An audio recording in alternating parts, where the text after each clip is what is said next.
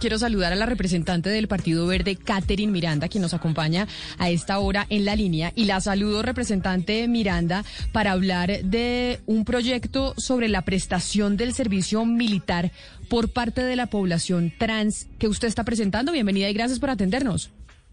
Camila, muchísimas gracias y un saludo a todos los oyentes. Así es, es un proyecto de ley que radicamos un poco para regular la prestación del servicio militar eh, exclusivamente en la población trans, que hoy en día hay, digamos, un poco de discriminación frente a los hombres trans que quieren prestar el servicio militar.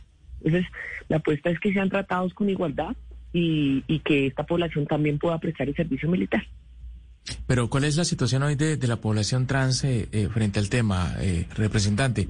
O sea, un hombre trans se presenta hoy a, una unidad de reclutamiento del Ejército Nacional y ¿qué le dicen? ¿Lo vinculan, no lo vinculan por su condición? ¿Qué, qué está pasando? No, no lo vinculan. Hay un limbo enorme en, en términos jurídicos porque los clasifican como no aptos, pero tampoco se encuentran excluidos, como si lo están, por ejemplo, las mujeres trans. Entonces, en ningún momento la ley habla frente a los hombres trans. Lo que buscamos con este proyecto de, de ley es que el servicio militar sea voluntario para los hombres trans que lo quieran presentar, pero que en general puedan estar excluidos de la prestación del servicio militar. Nosotros hemos trabajado con este, este proyecto de ley con varias organizaciones de la comunidad trans y hay un gran número de, hombres trans que quisieran prestar el servicio militar. Es algo que a nosotros nos llama muchísimo la atención y que gracias a este limbo jurídico no lo pueden hacer, pero adicionalmente cuando van a, a buscar un trabajo sí le están pidiendo la libreta militar. Entonces, este limbo lo que nos está permitiendo es mostrar las debilidades que tenemos frente a esta comunidad y cómo nosotros tenemos que ayudar a través de estos proyectos de ley a que haya eh, una igualdad y una no discriminación aún en el ejército y en la policía. Representante Miranda, eh, ¿cómo van a hacer, eh, digamos, para entrar en el detalle de la regulación? Porque si uno se pone a mirar en los Estados Unidos, que donde pues en este momento, desde enero de, este año, pues todos los trans sin ningún, sin ningún tipo de, pues, de, restricción pueden prestar el servicio militar, pero uno se da cuenta que desde 1960 lo podían hacer, pero había un manto que cubría, es decir, había un manto de exclusión. Ya después se dijo, bueno, los trans que hayan pasado por una operación tienen que prestar eh, el servicio, pero en ciertas condiciones. Es decir, ¿cómo, ¿cómo van a hacer ustedes para que queden de una vez las regulaciones bien hechas? ¿Cómo va a ser las particularidades de ese, de ese proyecto para que no le estén metiendo la mano 20 veces después? Sí, digamos, acá nosotros hemos planteado dos pasos. Uno, inicialmente, es hablar de hombres trans. Eso no pasa en la legislación colombiana. La legislación colombiana está siendo absolutamente obsoleta, donde estamos hablando de varones mayores de 18 años. Hoy en día nuestra legislación habla en esos términos. Nosotros primero buscamos abrir la puerta para que los hombres trans puedan empezar el servicio militar. Segundo, eh, obligamos al Ministerio de Defensa para que garantice su prestación en las filas, eh, con todo el respeto a los derechos fundamentales, a la igualdad y a la no discriminación, pero claramente esto se tiene, eh, digamos, que regular muchísimo más a fondo. En estos momentos estamos ya en conversaciones con el Ministerio de Defensa para lograr digamos, un texto de, donde no se le esté metiendo la mano, como tú dices, todo el tiempo, sino que de verdad logremos un texto absolutamente robusto, trabajando con la población transgénero, estamos trabajando con un colectivo que ha demandado continuas veces la posibilidad de que los hombres presten servicio militar. Eh, y en esas estamos, estamos tratando de trabajar a varias manos, siendo un poco eh, articuladores eh, tanto con la población como con el ministerio para lograr un texto que de verdad avance en términos de derechos. Representante, em, ¿y qué le ha dicho usted o qué, cuál ha sido la respuesta de las fuerzas militares eh, del país ante esta propuesta? ¿Usted ha podido tener algún acercamiento con ellos para socializarles el proyecto? ¿Ellos qué responden? ¿Cuál es la postura de, de las fuerzas militares en el país o del ministro de Defensa? ¿Usted ha podido hablar con ellos? Bueno, formalmente estamos esperando el concepto por parte del Ministerio de Defensa ante el proyecto de ley, pero informalmente eh, no lo ven tan, digamos, no lo ven inviable. Lo que hay que es eh, un poco regular exactamente cómo van a hacer el Ministerio de Defensa para garantizar esa prestación del servicio militar al interior de la policía y el ejército. Entonces, allí tenemos que hablar también de, de un tema de una transformación cultural, de quitarnos esos machismos eh, de la cabeza de la sociedad colombiana, pero esto lo vemos como un avance, pero estamos esperando el concepto formal. Pero, representante, ya que usted habla como de esa transformación, ¿ustedes eh, no contemplan por lo menos eh, hacer una socialización o una capacitación con el ejército primero? Esto para proteger a esta comunidad de que no entre pues a prestar servicio y sean víctimas de bullying o de, no sé, o, o pues de alguna clase de acoso, etcétera, por parte de los compañeros del ejército, que de pronto muchos no están socializados alrededor de estos temas. Sin lugar a dudas toda la razón la tienes y por eso el proyecto de ley, eh, digamos, insta primero al Ministerio de Defensa para que haya una transformación, para que haya una socialización, para que haya un acompañamiento, una transformación cultural, mental, un poco, para que cuando los hombres trans ingresen a las filas no sean objeto de estas discriminaciones que hay. Entonces, esto es un poco la ley acompañada de la cultura y la moral, unas transformaciones que, que pretendemos hacer pero por ahora ha tenido muy buen recibo tanto en la comunidad eh, trans eh, y esperemos que por parte del gobierno nacional también el recibo formalmente sea el adecuado. ¿Y usted, representante, cómo se ha imaginado la, la vida de un trans en el ejército durante ese año de servicio militar? Porque digamos, las condiciones están dadas para que sean hombres los que prestan el servicio militar. Hay también mujeres que hacen parte de, de, esas instituciones, pero están en alojamientos eh, diferentes, usan baños distintos. Eh, ¿Cómo sería la, la, la cotidianidad de un, de un hombre trans en, en las fuerzas militares, prestando un servicio militar? He ahí el reto de la transformación cultural, porque los hombres trans son hombres. Y a eso hay que dejarlo claro lo que pasa es que tenemos esos tabús en la sociedad, eh, pero los hombres trans pueden utilizar el baño de, los hombres. finalmente, eh, el tema de la condición no, no, les, no los hace que diferencien, por ejemplo, en el trato, en, en, los lugares que tienen que utilizar. Y eso es lo que precisamente quiere la comunidad, una igualdad en el trato eh, desde su condición de hombre trans.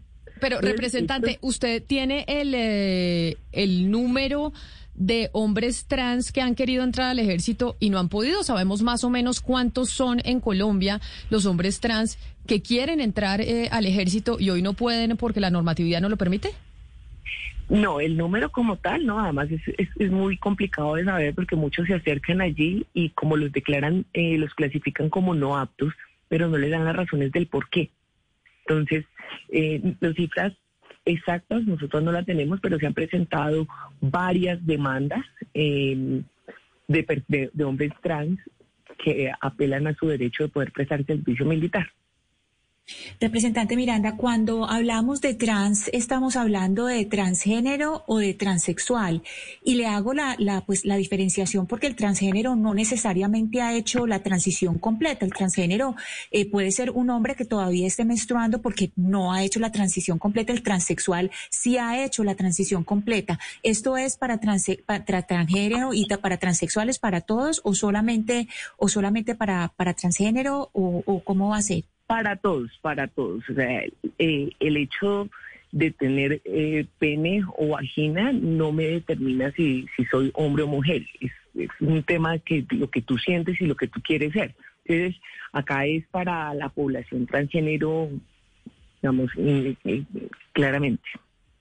Pero entonces ahí le iba a preguntar otra cosa, pero es que acabo de oír una, una afirmación de su parte que creo que es bien polémica, representante, porque creo que no hay todavía pues una conciliación en torno a ese tema.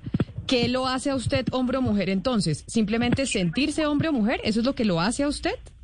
Sí, sin lugar a dudas. Eso es lo que, eh, digamos que esa es su posición, porque hay un debate gigantesco en torno a eso. Tal cual, tal cual, tal cual, tal cual. O sea, digamos, mi condición sexual no determina mi género y eso hay que dejarlo claro. Hay personas que no quieren hacer la transición de cambio de genitales. Pero igual. Exacto. Eh, Camila, es que, es que por ejemplo, por ejemplo, en los Estados Unidos ese es uno, eso fue uno de los grandes debates eh, que se dio en un momento, que dijo solamente pueden estar pero en el género que les fue asignado, pues hombres y mujeres solamente pueden eh, estar en el ejército según el género que tienen y ya cuando hagan la transición ya pueden estar con el uniforme que corresponde a su género. Entonces, por eso es la pregunta, porque ahí realmente ser transgénero o ser transexual en un momento dado de los Estados Unidos, por ejemplo, en el ejército, tuvo diferencia si se trazaba de un transgénero o un transexual. Ya desde, pues, desde que entró eh, Joe Biden es todos por igual, pero, pero de ahí mi pregunta, porque sí se hace esa, esa división. Claro, pero entonces ahí también mi pregunta a la representante, que yo creo que ahí entramos en un debate mucho más hondo, mucho más profundo, que todavía no hay conciliación al respecto, y es ¿qué lo hace a usted hombre y qué lo hace a usted mujer, Ana Cristina? Que yo me sienta hombre, entonces el día de mañana yo me siento hombre y soy hombre y, y pasado mañana me siento mujer y soy mujer, que es la crítica que... hacen muchos sectores. Puede esto, puedo estar ridiculizando un poco el debate, pero sí es válida la pregunta, ¿qué lo hace usted hombre o qué lo hace mujer? Sí, pues de acuerdo con los estudios de género, lo que dicen los estudios de género es que el género es algo que es asignado, pero si usted, asignado por la sociedad, pero usted nace con un cuerpo, pero si usted siente que usted no, corre, no corresponde a esa biología, usted es lo que usted se siente, no lo que su biología le dice. O sea, yo puedo haber Pero nacido los estudios con un de género de un sector, porque hay otro sector que dice que no, incluso dentro de las propias feministas. Claro, por eso, dentro de los estudios de género, eso es, eso es lo que, lo que se está mirando, y por eso no se habla de un feminismo, sino de feminismos. Claro, lo que quiero decir es, que no hay una conciliación al respecto. Eso, o sea, porque no se puede hablar como un absoluto, que es lo que dice la representante. Que usted tenga pene o vagina no implica que usted sea hombre o mujer. Esa es una de las visiones que hay en torno a ese debate no es el absoluto y no hay un consenso al respecto. Hay distintas visiones y no hay que hablar de absolutos, porque lo que hay gente que considera que es distinto. Lo que pasa es, que si uno mira uno de los orígenes del feminismo es precisamente decir la biología no tiene por qué determinarlo usted. Usted no tiene por qué ser determinada por la biología y ese es uno de los orígenes del feminismo. la biología, la manera en que nací no tiene por qué determinarme. Está en mi cabeza lo que yo decido ser, si quiero ser hombre o mujer. Sí, es un, es debate que... me permite. Claro, adelante, representante. Sí, yo creo que hablar de que yo un día me levanto hombre y al otro día mujer, yo siento que es un poco eh, ridiculizar el debate y la transición de sexo en nuestro país, y creo que a nivel mundial es casi un privilegio, es absolutamente costoso eh, hacer esa transición eh, de sexo. Y siento que acá nos tenemos que enfocar realmente es cómo nosotros ayudamos a la población transgénero, eh, que independientemente que hayan hecho la transición sexual o no, si se identifican siendo hombres o siendo mujeres, hay que respetar y hay que ayudar a velar los derechos que ellos tienen. Y la constitución política dice que los hombres pueden prestar el servicio militar, pues también lo tienen que poder hacer los hombres trans. Pero, pero representante, ni tan eh, superficial la discusión sobre si hoy me levanto mujer hoy o mañana me levanto hombre, porque dentro de los géneros que ya se están ya están establecidos está el género fluido. Y el género fluido ¿qué es? Son aquellas personas que transicionan entre dos o más géneros de forma permanente o esporádica. Es decir, si hay un género que transiciona entre uno y otro, y ese es el género fluido que existe hoy en día. Por eso, por eso el debate es qué nos hace hombres y qué nos hace, nos hace mujeres. Yo entiendo que hay un sector que plantea lo que, lo que Ana Cristina decía, y es con lo que usted se identifica. Porque la biología no lo hace a usted hombre o mujer. Sin embargo, lo que planteo es no hay un consenso al respecto. Totalmente de acuerdo, Camila. Totalmente de acuerdo. Hugo Mario, usted tenía una pregunta para, para la representante sobre este tema porque yo le quiero cambiar el tema a la, a la doctora Miranda. No, pero sobre eso que usted está diciendo, Camila, recuerde usted que aquí entrevistamos a Jonah Jones, ¿sí? Que era maestre, no se identificaba ni con los hombres ni con las mujeres. Entonces la, la cosa es más complicada de lo que parece. No, una última pregunta quería hacerle a la doctora eh, Miranda, ¿por qué? Yo recuerdo que, que cuando terminamos el bachillerato muchos compañeros pues no querían ir a prestar el servicio militar, entonces llevaban excusas médicas y, y presentaban miles de disculpas para no, no cumplir con el servicio militar que es obligatorio en Colombia. En este caso, ¿cómo se va a hacer para que justamente pues no haya ninguna persona así, mire, yo soy trans, eh, a mí no me pueden obligar, eh, no quiero prestar el servicio militar? Hoy en día, digamos, las personas que están excluidas son las mujeres trans y están excluidas eh, en, en, la ley. Lo que nosotros estamos buscando es que la persona trans, que tanto hombre como mujer, que no quiera prestar el servicio militar, tenga la posibilidad de ser excluido. Hoy los catalogan como no aptos. Eh, eh, y esa es la apuesta de nosotros, pero que los hombres trans que sí lo quieran prestar lo puedan hacer tranquilamente sin necesidad de digamos, de que sean catalogados como no aptos eh, en estos momentos. Representante, aprovechando que la tengo en la línea, quiero preguntarle por una carta.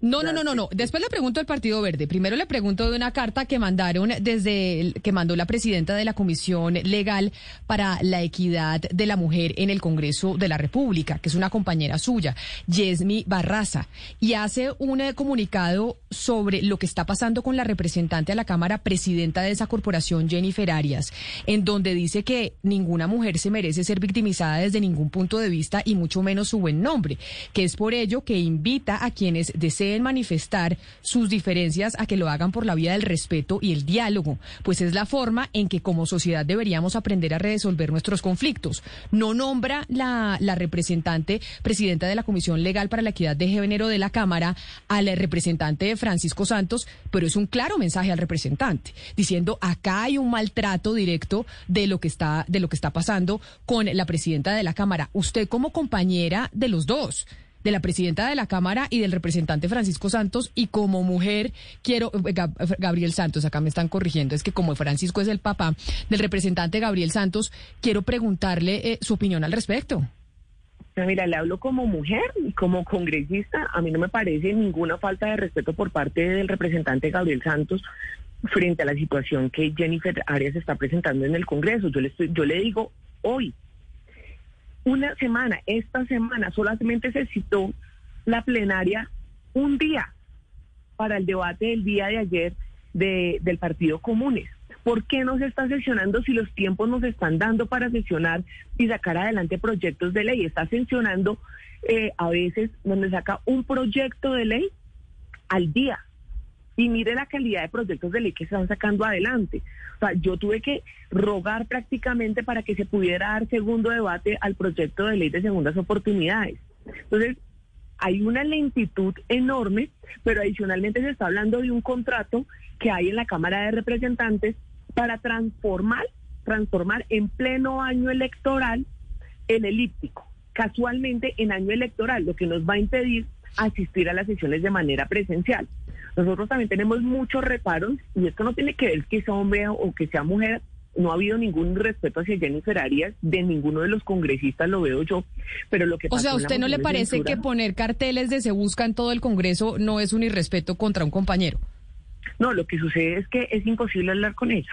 Es imposible lograr, eh, tal vez es un poco subido de tono, pero eh, también yo lo veo como de manera simbólica llamar la atención de una presidenta que no está enfocada en lo que realmente necesitamos y es sacar adelante proyectos de ley que están a punto de hundirse. Entonces, mire, Camila, lo que pasó en la, en la, en la moción de censura fue gravísimo. La, la Corte Constitucional dijo en su momento, el año pasado, que pese a la pandemia había que hacer de manera presencial la votación de actos legislativos, de estatutarias, de las mociones de censura y de la función electoral que tiene el Congreso. Para que ella fuese elegida presidente de la Cámara sí pudo asistir todo el Congreso, pero para votar la moción de censura no había, solo había de los partidos tradicionales cinco congresistas, cuando el aforo puede ser más de 100 personas en este momento en el Congreso. Entonces, ¿a qué estamos jugando? Creo que ha sido una presidencia bastante deficitaria y, siento que e, este acto simbólico que hace Gabriel, tal vez un poco subido de tono, sí sirve para hacerle un llamado de atención a la mesa directiva para que de verdad nos pongamos las botas y trabajemos más en este último año que nos queda, que realmente son dos meses porque ya llega la campaña. Pero representante, uno tampoco puede coercionar pues a la presidenta de la Cámara de Representantes en el Congreso a tramitarle a uno el proyecto de uno, porque si no, entonces uno va a poner estos carteles y la va a humillar así. Es decir, todo el mundo quiere que le tramiten sus proyectos, allá todo el mundo tiene sus propios intereses, todo el mundo está luchando por sacar todas sus iniciativas adelante. ¿A usted no le parece que también donde esto ya se acepte y sea avalado, entonces es decir, yo mañana, pues básicamente estoy coercionando también la potestad que tiene la, dignidad del cargo de ser presidenta de la Cámara de Representantes para ella también escoger qué va y qué no va. ¿No le parece que esto puede ser peligroso para el futuro? Sí, Valeria, yo hablé con Gabriel Santos eh, porque a mí de entrada me pareció muy fuerte y lo que me dice Gabriel es que agotó absolutamente todas las instancias, no solamente al interior de su partido, sino también en la Cámara de Representantes para que se diera debate. Acá se tiene que tener unas prioridades en el Congreso, que son precisamente los actos legislativos eh, por los tiempos, porque obliga a unas votaciones en unos determinados momentos, y eso no se ha dado. Y, entonces, ¿por qué se coloca eh, a consideración proyectos de ley que, que, se acaban de presentar y no proyectos de ley que se están que están a punto de hundirse? Entonces, si bien ella tiene la dignidad y tiene la potestad y la discrecionalidad de determinar el orden del día como a ella le parezca, pues también, eh, digamos, hay, hay unas realidades que ella tiene que vivir y que no hemos vivido ni siquiera con otros presidentes de otros partidos, pero tuvimos una muy buena relación con Blanco, donde se sesionaba tres días a la semana, eh, horas, diez horas de sesión. Acá estamos sesionando dos, tres horas y se saca adelante un proyecto de ley. Entonces, tal vez la forma no fue muy la adecuada, pero el llamado a atención es válido. Representante, tengo una última consulta para usted y tiene que ver con su partido, con el Partido Verde, porque en este momento pues están a punto de escindirse. La, decisión cada vez está eh, presente, más presente como una posibilidad.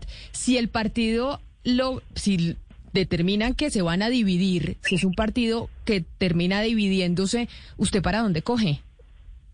Bueno, primero, eh, la propuesta la hizo la senadora Angélica Lozano, pero en reunión ella ya, ya se bajó de la propuesta, en reunión del Partido Verde. Entonces, entonces la propuesta formalmente no está en, sobre la mesa de las discusiones en el partido. Puede haber unas nuevas voces que quieran escindirse. Eh, yo he sido, y lo he dicho en público y en privado, no estoy de acuerdo con la decisión. Hemos pasado crisis, hemos pasado discusiones al interior del partido eh, con temas muy parecidos, por ejemplo, en el 2015 para la alcaldía de Bogotá y la decisión fue libertad. En el 2018, recuerdo las palabras de Claudia López, cuando se, quería definir si nos íbamos con Gustavo Petro o nos íbamos en voto en blanco. Claudia López dijo, acá no se va a convencer a ninguno, lo mejor es libertad, y así se hizo. Entonces, yo he sido la, la, la, la apuesta completa de, de la libertad. Yo no soy petrista, no voy a terminar en el pacto histórico, no quisiera, creo que son dos caminos diferentes, pero sí creo que el diálogo es absolutamente necesario para llegar a esos acuerdos de manera formal, no a través de redes sociales, no insultando, sino de manera tranquila. Yo le he dicho en el partido es que la carta que tiene que mostrar los alternativos para la presidencia y para el Congreso tiene que ser como una carta de un restaurante donde usted le pregunta al mesero, oiga, ¿cuál plato es bueno? El mesero le va a decir, todos son ricos, pero ¿qué quiere? Carne, pollo, cerdo, depende. Entonces, la apuesta es creo que tranquilidad, serenidad. Acá no pueden seguir tratando de imponer las cosas como se ha pretendido hacer y entender que hay gente que piensa diferente y que eso es válido y que eso es rico en el partido. Esto no es la U con Gillian Francisca ni, ni el Centro Democrático con Uribe, donde ellos mandan y los otros obedecen. Pues el Partido Verde, por fortuna, es muy democrático y escucha diferentes voces y yo sé que vamos a tarde o temprano a tomar una decisión donde todos nos sintamos a gusto y donde podamos, no sé, mostrarle la mejor cara del partido al país.